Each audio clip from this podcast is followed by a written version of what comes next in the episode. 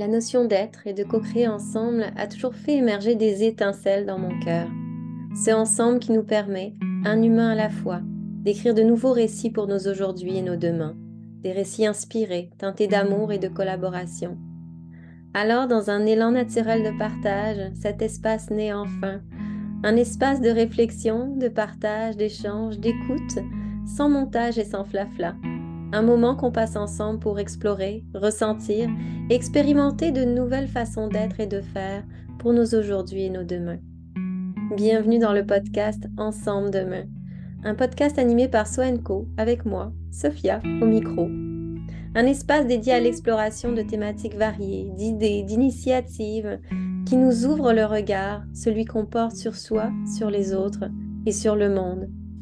Ici, il n'y a pas de vérité, il n'y a pas de certitude, il y a juste des ressentis partagés, des perspectives, des voies de réflexion, des récits pour inspirer positivement le changement. Parce que j'ai cette conviction profonde que c'est dans le ensemble, dans une démarche de connexion à la fois individuelle et collective, qu'on est en mesure de réimaginer le monde autrement. Un monde plus humain, plus juste, plus en santé, plus vivant,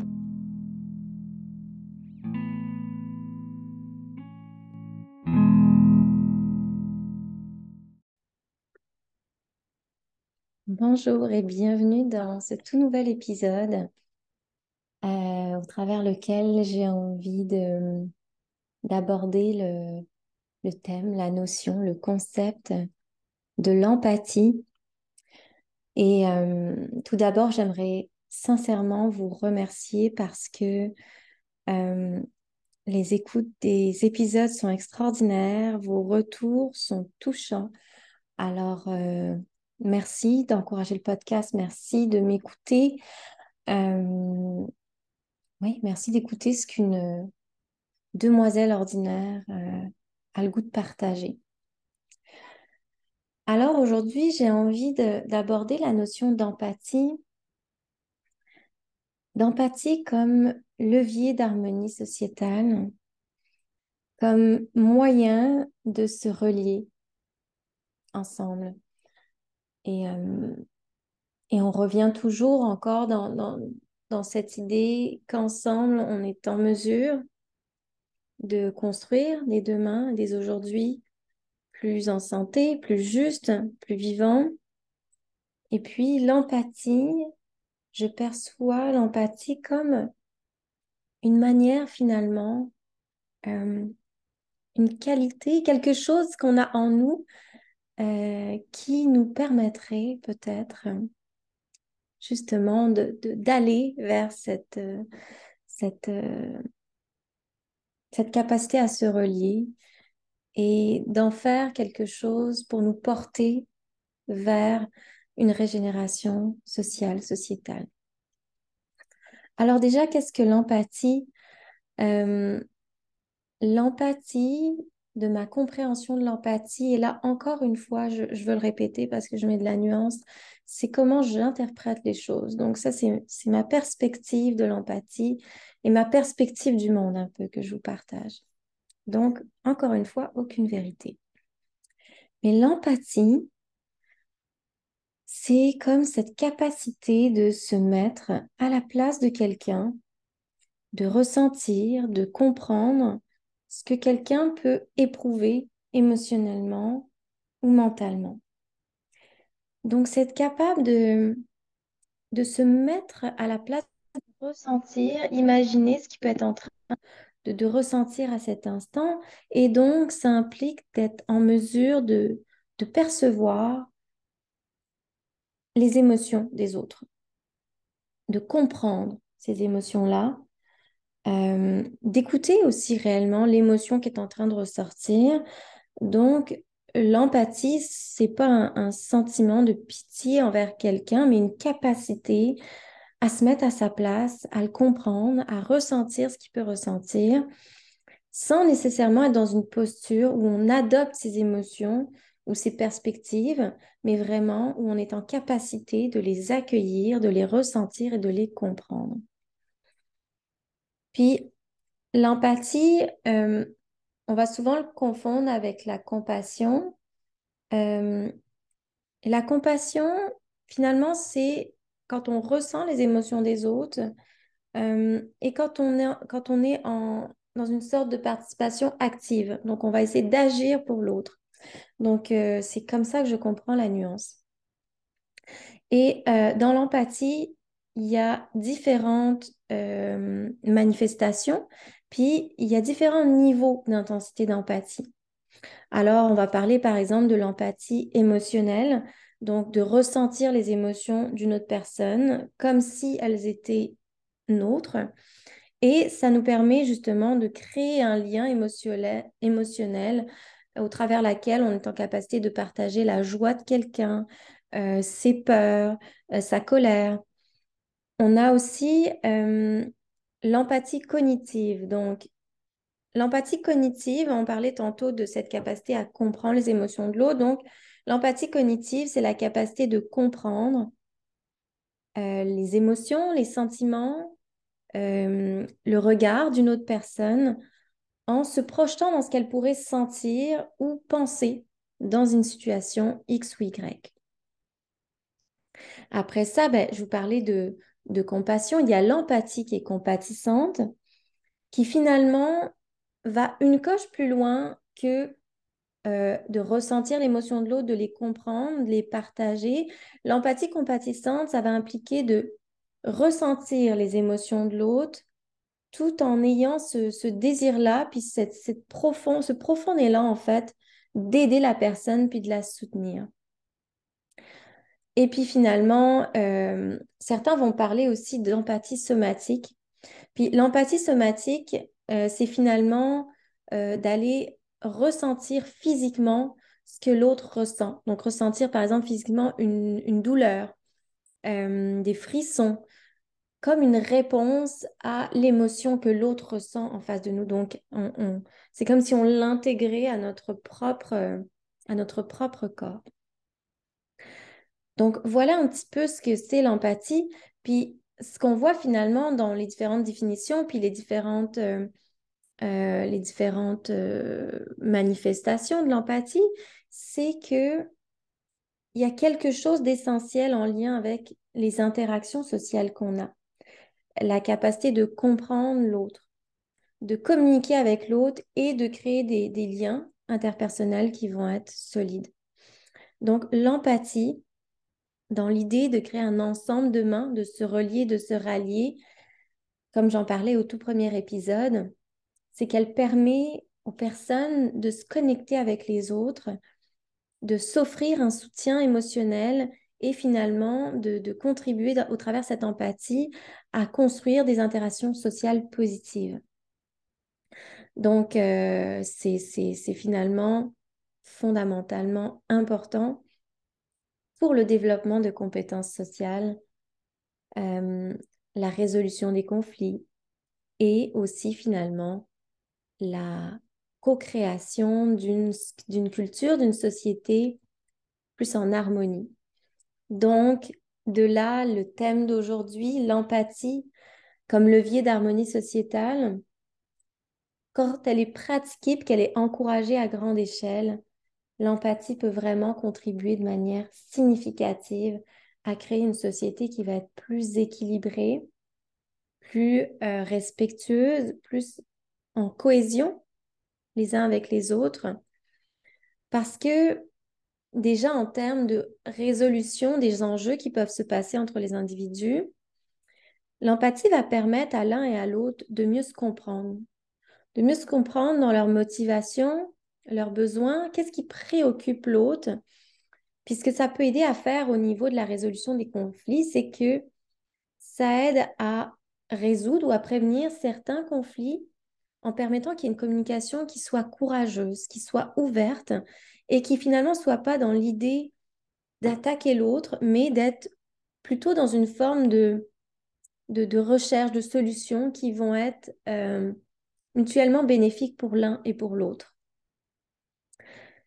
L'empathie comme levier de transformation, de transition, de cohésion sociale, sociétale, c'est que ça permet de renforcer les relations qu'on a avec les autres ça nous permet de créer un profond sentiment de connexion avec ceux qui sont autour de nous. Puis j'en parlais dans le premier épisode comme quoi la, connexion est si importante pour créer du lien. Et puis je revenais à la connexion dans le cadre de, du développement de l'enfant, comme quoi c'est primordial pour le porter dans son développement, pour lui amener de la sécurité. On en parlait aussi avec Elisabeth Dufresne dans l'épisode sur euh, le jeu, l'attachement, l'éducation, comme quoi la connexion est tellement importante euh, justement euh, pour, pour soutenir l'enfant. Donc, l'empathie va favoriser des relations positives et donc va permettre de renforcer le sentiment de confiance et le, le, principe de coopération au sein de la société. Il n'y a pas de montage, mais là, je pense qu'il y a quelqu'un qui est en train de faire rouler sa machine. Donc, j'espère que vous continuez de bien m'entendre. Ensuite, l'empathie, euh, ça met de l'avant, je pense, l'importance et puis ça, ça soutient finalement. Euh, je vais mettre pause parce que je vais fermer la fenêtre parce que là, je pense que vous n'allez pas m'entendre. Eh, c'est tellement dommage. J'ai mis une pause parce qu'ils sont en train de tondre euh, le gazon qui est en face de là où on habite. Puis il y avait tellement, tellement de papillons qui virevoltaient ici. Mais dès qu'ils tondent le gazon, il n'y a plus de papillons, il n'y a plus d'abeilles, il n'y a plus de bourdons. Je trouve ça tellement dommage. Bref, euh, parenthèse terminée, j'espère que vous m'entendez bien. Alors, l'empathie en lien avec l'inclusion, euh, qui est tellement important, l'inclusion et la diversité dans nos sociétés, c'est qu'elle nous pousse à reconnaître l'autre et à respecter les perspectives, le regard, les expériences de, de l'autre, même si elles sont différentes de celles qu'on vit ou de celles qu'on ressent. Donc, elle peut jouer un rôle vraiment important dans le soutien à, euh, cette inclusion et cette diversité au sein de nos sociétés en aidant chaque personne au travers l'empathie à se mettre à la place des autres et finalement à accueillir les différences, à embrasser les différences comme des forces pour la société. Dans une société qui est en santé euh, et justement dans une économie plus durable, il y avait beaucoup euh, ce côté-là qui n'est pas nécessairement compté dans la façon dont on voit l'économie aujourd'hui, c'était la notion de bénévolat, puis de capacité à donner, à être euh, dans une démarche altruiste. Puis l'empathie, en ressentant ce que l'autre ressent, en comprenant les autres, ça peut inspirer finalement à entrer dans une démarche d'entraide qui contribue positivement à la société.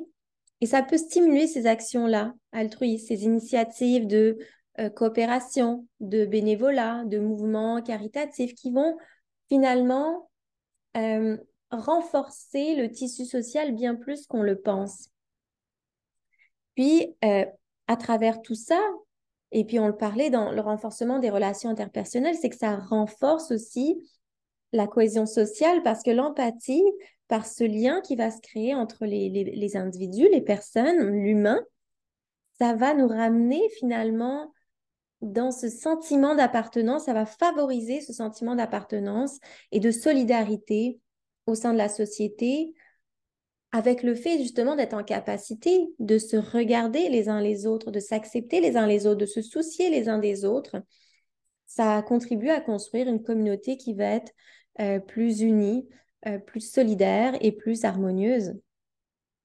Puis même quand on parlait d'inclusion, je reviens à ça, euh, on, peut, on, dit que ça peut favoriser l'inclusion et justement, au contraire, ça peut aider à prévenir l'exclusion sociale et toute la stigmatisation parce que ça nous amène dans une compréhension à nouveau des défis que peuvent rencontrer les autres personnes, les autres communautés, les autres populations.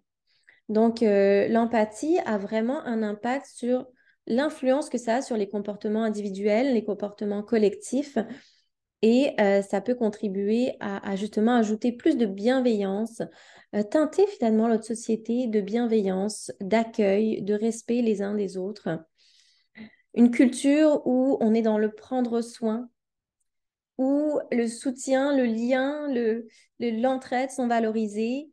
Et euh, tout ça, ce que ça crée, hein, comme j'en parlais dans l'épisode sur le lien, c'est que ça crée un environnement qui va être propice au bien-être individuel, oui, dans comment chacun va se sentir accueilli, mais aussi collectif. Donc, comment chacun va agir et interagir avec l'autre. Puisque ça crée ça, ça crée des, des, sociétés, des cultures plus résilientes. Ça renforce la résilience en encourageant chacun à se soutenir dans les moments difficiles.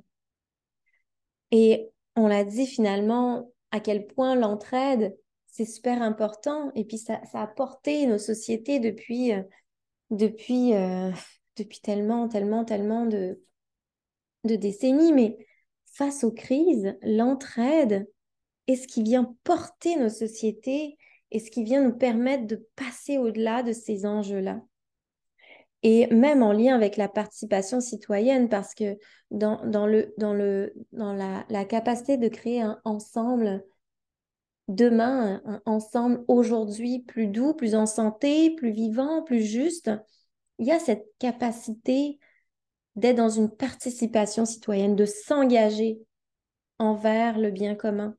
Et l'empathie, ça peut aller inspirer les citoyens à s'engager davantage dans la vie civique, à participer à des actions euh, de bénévolat, à prendre part à des initiatives politiques qui visent à améliorer la société. Donc l'empathie, c'est vraiment un puissant catalyseur d'harmonie sociétale en favorisant donc la compréhension, la coopération, la compassion entre les individus, l'entraide, la solidarité, puis en mettant l'empathie au cœur de nos interactions et de nos décisions, on peut vraiment, vraiment contribuer à créer une société qui va être plus équilibrée, plus inclusive et plus bienveillante. Puis ça, oui, c'est une perspective que, euh, que, que, je, que, je, que j'ai profondément, qui est profondément ancrée en moi. J'y crois profondément que l'empathie peut vraiment être porteuse de transformation euh, absolument extraordinaire. Mais au-delà de ça, il y a tellement de chercheurs, d'auteurs, de penseurs qui ont exploré cette notion d'empathie, qui ont partagé leurs idées sur le concept d'empathie en tant que levier puissant pour la société. Notamment, on a Jeremy Rifkin, qui est un économiste, un auteur aussi, qui a beaucoup écrit sur l'empathie et l'empathie euh, en lien avec le contexte de la transition vers une économie plus durable et collaborative. Puis il a écrit un livre, euh, The Empathic Civilization, et dedans, il explore comment l'empathie peut être un facteur déterminant pour surmonter les défis euh, à l'échelle mondiale. On a aussi, euh, et là je ne sais pas si je le prononce bien, mais euh, Roman Knarik, qui est un philosophe aussi, qui a écrit un livre, lui aussi, qui s'appelle Empathy, Why It Matters, and How to Get It. Il explore, et là, désolé mon accent anglais, il explore comment l'empathie peut être cultivée jour après jour, puis comment elle peut jouer un rôle crucial dans la création d'une société plus solidaire, plus juste. Puis il y a tellement, tellement d'autres personnes qui ont abordé le thème de l'empathie, comme Daniel Goleman, qui est connu justement pour son travail sur l'intelligence émotionnelle et qui apporte l'empathie comme une compétence qui est essentielle pour comprendre les émotions des autres, puis euh, favoriser des relations positives. Et il a écrit un livre lui aussi, je ne sais pas si ça peut vous intéresser, mais il s'appelle Social Intelligence, The New Science of Human Relationships. Et puis là-dedans, il va aller explorer ces thèmes-là. Donc, y a, y, a, il y a tellement finalement euh, de, chercheurs, de d'auteurs, de philosophes, de psychologues aussi, comme Marshall Rosenberg, euh, qui est le fondateur de la communication non violente, qui est un psychologue clinicien et qui a développé des approches de communication qui, justement, vont aller encourager l'empathie et la compréhension mutuelle. Donc, vraiment, de mettre en action, euh, de mettre dans l'expérience cette notion d'empathie au travers la communication avec cet objectif profond d'aller dans la résolution de conflits, d'enjeux de manière pacifique, puis vraiment de s'ouvrir à l'autre. Euh, et, ces, auteurs, finalement, ces penseurs-là, ont contribué au fil du temps à aller éclairer sur l'importance de l'empathie en tant que levier puissant pour la société, en montrant comment, oui, elle peut favoriser les relations positives, la résolution des conflits, l'inclusion sociale, le développement de communautés aussi solidaires. Et euh, ces personnes-là ont, ont, amené à expérimenter l'empathie euh, dans le réel. Puis le point de vue notamment de Jeremy Rifkin, dont je vous parlais euh, il y a quelques minutes, c'est que lui, il parle que finalement, l'empathie peut jouer vraiment un rôle fondamental dans la transformation de la société moderne et face aux défis qu'on rencontre dans le monde entier. Donc, dans son livre, ce qu'il commence à faire, c'est d'aller examiner l'évolution de l'empathie euh, au, travers l'histoire de l'humanité, en démontrant comment notre capacité de ressentir puis de comprendre les émotions des autres a évolué avec le temps. Puis lui, ce qu'il suggère là-dedans, c'est que au fil du développement de nos structures sociales, au fil de, l'évolution de la civilisation humaine, l'empathie a joué un rôle crucial pour façonner finalement euh, le développement de ces structures-là. Puis, ce qui, nous ramène, en fait, ce vers quoi il nous ramène, c'est qu'actuellement, on est à une sorte de tournant, qui est comme un point de bascule. Puis, c'est un tournant où on est dans euh, finalement les avancées technologiques, économiques et environnementales. Et puis ça, ça nous pousse dans ce tournant critique-là de notre histoire à comme se questionner sur notre relation au monde, sur notre relation aux autres, à la repenser, à la réimaginer. Puis Rifkin, ce qu'il dit, c'est que l'ère industrielle a été caractérisée par un modèle économique qui était basé sur la compétition, sur l'individualisme, sur l'exploitation finalement des ressources naturelles. Et ce que ça a fait, c'est que ça a entraîné des déséquilibres sociaux et environnementaux. Et là, on est à un moment où tout est à repenser à ce niveau-là. Quel genre d'économie on veut bâtir, quel genre de société on veut bâtir, quelle, quelle qualité humaine est-ce qu'on a envie d'encourager? Et dans l'émergence d'une nouvelle civilisation, que lui va appeler une civilisation empathique, ben, il pense que l'empathie, justement, joue un rôle clé. Et que avec tout, tout, ce qui va autour du numérique, avec toute la technologie, les développements de la technologie en termes de communication, ça crée ce potentiel pour aller connecter positivement les individus et les communautés à l'échelle mondiale, pour être capable peut-être d'aller amener cette empathie aussi à l'échelle mondiale. Donc ça peut être un point positif aussi de, de toute l'évolution technologique et numérique. Donc vraiment, lui, ce qu'il voit, c'est que L'empathie est vraiment un catalyseur pour relever les défis mondiaux tels que les changements climatiques, les inégalités économiques, les conflits sociaux. Et euh, il pense justement que la prise de conscience de notre interconnexion de par la capacité empathique, donc finalement la reconnaissance aussi de notre interdépendance entre humains, mais aussi avec tous les êtres vivants, avec la biosphère, peut inspirer des actions collectives qui vont créer justement plus de durabilité, de justice et de solidarité. Puis, euh, puis ce qui l'amène aussi au niveau biologique, au niveau euh, des neurosciences aussi, c'est que euh, cette capacité à ressentir plus d'empathie peut être vraiment cultivée, peut être renforcée, puis peut porter nos sociétés. Donc, d'aller mettre un regard, d'aller d'aller mettre plus d'espace pour ramener l'empathie au centre de notre façon d'être en relation les uns avec les autres. Et puis finalement, une, démarche empathique comme un, fondement, une fondation euh, de nos sociétés. Et, euh, et je trouve qu'il y a un autre projet qui est super intéressant, puis c'était euh, une cliente, Patricia, je pense fort à toi au moment où, où, j'aborde ce sujet-là parce qu'on en a tellement parlé, puis de comment ça te touchait. Alors, Patricia, j'ai une belle pensée pour toi. Il y a le projet Roots of Empathy, les racines de l'empathie, qui est un programme éducatif qui a été créé au Canada, puis qui vise à promouvoir justement l'empathie, la compréhension émotionnelle et les compétences sociales chez les enfants, donc dès leur jeune âge. Donc, on parlait avec Elisabeth Dufresne dans un autre épisode à quel point il y a des choses cruciales qui se passent dès, notre, jeune âge. Puis là, on en revient finalement à quel point l'éducation est un peu euh, euh, le, démarrage de tout. Puis l'éducation, pas seulement en lien avec l'éducation dans les écoles, mais vraiment toute l'éducation, euh, comment les relations les uns aux autres peuvent permettre à l'enfant justement d'aller mieux se comprendre, d'aller développer son intelligence émotionnelle.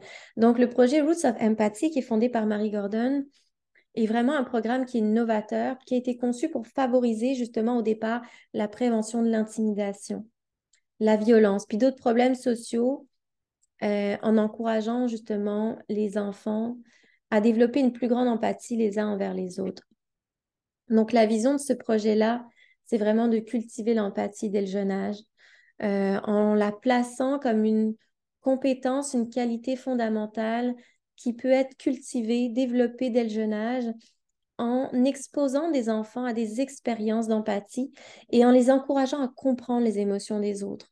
Donc, c'est comme un peu une façon de mettre des bases solides pour des relations qui sont plus respectueuses et qui sont plus euh, en santé finalement.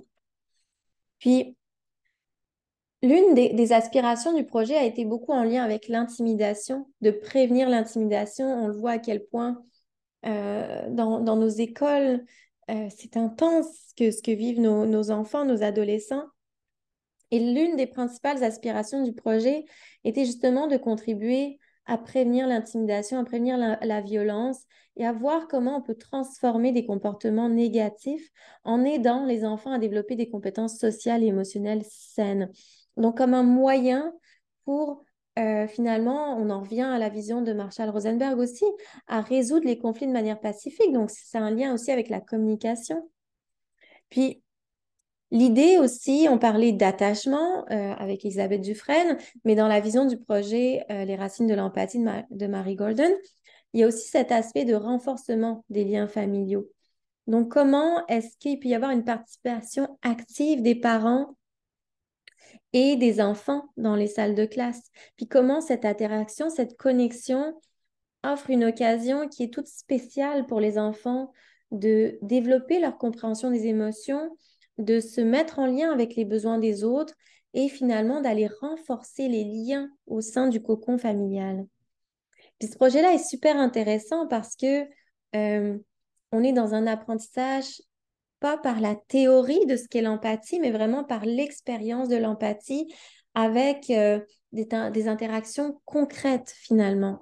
Donc les enfants sont en capacité d'observer, de réfléchir, de percevoir les émotions, euh, de voir comment les émotions sont communiquées et d'aller mieux comprendre comment ça se passe dans la, dans la façon, dans l'intelligence émotionnelle humaine. Et tout ça, ben, finalement, ça a un impact significatif sur la société parce que la visée, c'est de, créer un changement à long terme dans la société en allant bâtir des fondations solides pour des jeunes individus empathiques et en les préparant d'une certaine manière à devenir des citoyens bienveillants, des citoyens responsables. Donc, euh, euh, on est beaucoup, encore une fois, dans un projet de culture, un projet de société euh, où on est dans la compréhension, la coopération, euh, le respect. Puis, puis après ça, ce projet-là, il a été créé au Canada, mais il se développe un petit peu partout à l'échelle mondiale. Donc, c'est vraiment un magnifique programme. Alors, merci encore, Patricia, de me l'avoir fait découvrir parce que je trouve ça merveilleux, ben, merveilleux finalement, les principes euh, puisque ça permet de cultiver. Donc, euh, donc voilà, donc le lien entre l'empathie et la transformation sociale a beaucoup été euh, pensé, soutenu par des auteurs, des psychologues, des sociologues, des personnes en éducation, en neurosciences. Et il y a des études qui mettent en évidence comment la promotion de l'empathie peut avoir un impact positif sur les relations interpersonnelles, la prévention des conflits. Donc, euh, on a parlé de, l'étude sur l'impact de Roots of Empathy. Euh, il y a plusieurs études qui ont évalué les effets de ce programme-là sur les enfants participants, notamment euh, une étude de 2013 qui a été publiée, il me semble, dans, je pense que c'est dans le British Journal of Educational Psychology, qui ont montré que les élèves qui ont participé à ce programme présenté une diminution significative des comportements d'intimidation et une augmentation de l'empathie envers les autres élèves. Il y a aussi une étude qui a été menée indépendamment de, du projet Roots of Empathy, mais sur l'empathie, la coopération, puis qui a été publiée justement dans la revue Nature, Nature, Nature en 2017 par l'Université de Zurich et qui a examiné finalement comment l'empathie pouvait influencer la coopération sociale, puisque les résultats ont montré c'est que les individus qui sont plus empathiques étaient plus enclins à coopérer avec d'autres membres de leur groupe. Et ça, ce que ça suggère, ce que ça confirme, c'est que l'empathie peut favoriser euh, le maintien de relations positives, puis une culture de l'entraide, euh, une culture qui est basée sur la coopération. Tantôt, je vous parlais à quel point l'empathie peut nous amener dans une démarche euh, d'engagement social, d'engagement politique, d'engagement civique. Et il y a notamment justement une étude euh, qui a été publiée en 2014 qui a examiné la relation entre l'empathie et l'engagement civique chez les adolescents particulièrement. Puis les résultats ont démontré que les adolescents qui avaient euh, un niveau d'empathie important, élevé, étaient plus susceptibles de participer à des activités euh, bénévoles, de s'engager, d'être dans des actions sociales, qui a permis de suggérer que l'empathie, effectivement, de confirmer un peu euh, cette idée-là, cette perspective-là, que l'empathie peut encourager un engagement actif dans la transformation sociale. Fait qu'il y a tellement d'études sur le sujet. Mais euh, il y a eu aussi une étude, euh, justement, euh, qui a été faite par Elizabeth Page, je pense. je ne me souviens plus son nom complet, mais c'était à l'Université de Toronto.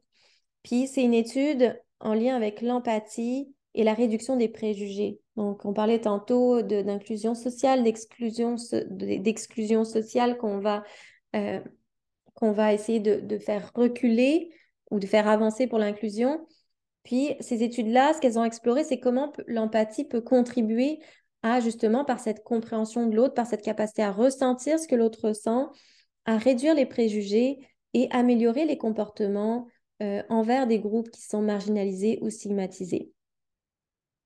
Donc, euh, donc, euh, donc l'empathie, que ça soit dans ma perspective ou que ça soit dans, dans les, dans, finalement dans les diverses disciplines, psychologie, sociologie, neurosciences, il y a tellement de personnes qui sont allées appuyer, soutenir cette idée que l'empathie peut jouer un rôle significatif dans la transformation sociale à différents niveaux finalement pour créer une société plus harmonieuse.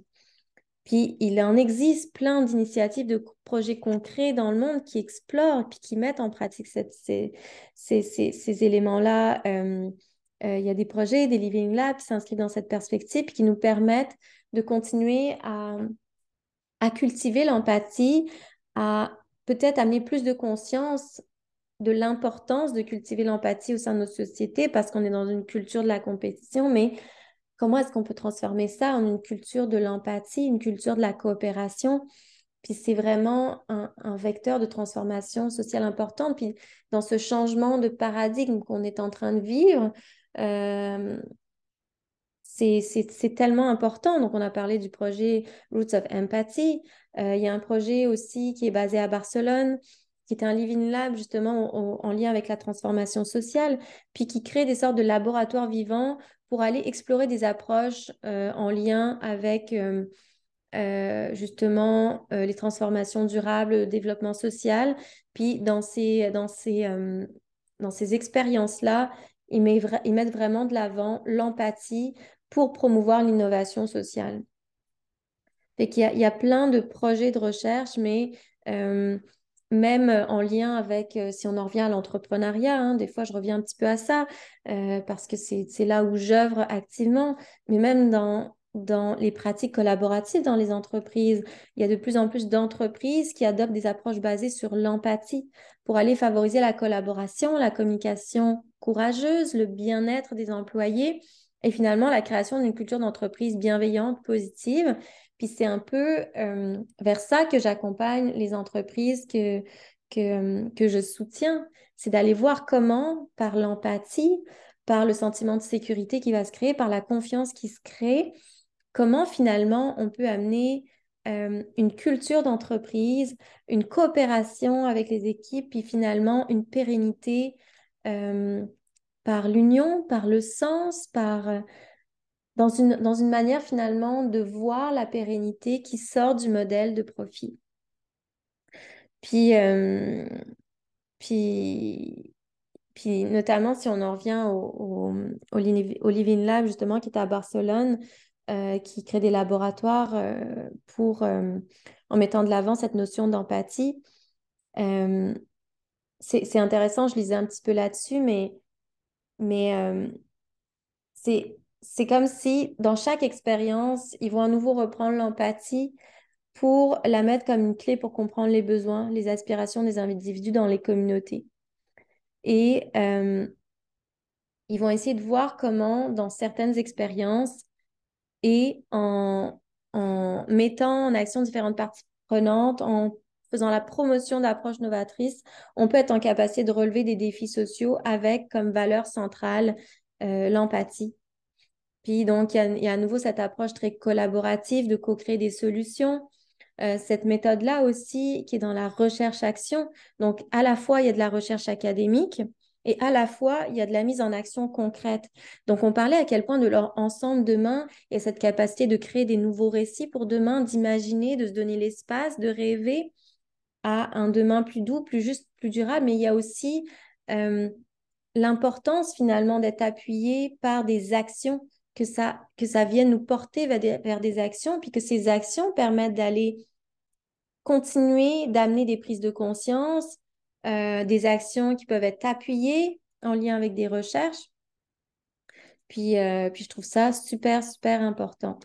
Donc, euh, donc voilà, c'était un peu ça que je voulais vous amener en lien avec l'empathie parce que je sais que dans ma pratique avec les entreprises, avec les solopreneurs, l'empathie a, vraiment une place fondamentale justement dans cette capacité à être en lien, à, créer des projets qui sont porteurs de sens, qui considèrent le bien-être euh, individuel de l'individu qui crée le projet, qui soutient une équipe, mais vraiment au-delà de ça, le bien commun.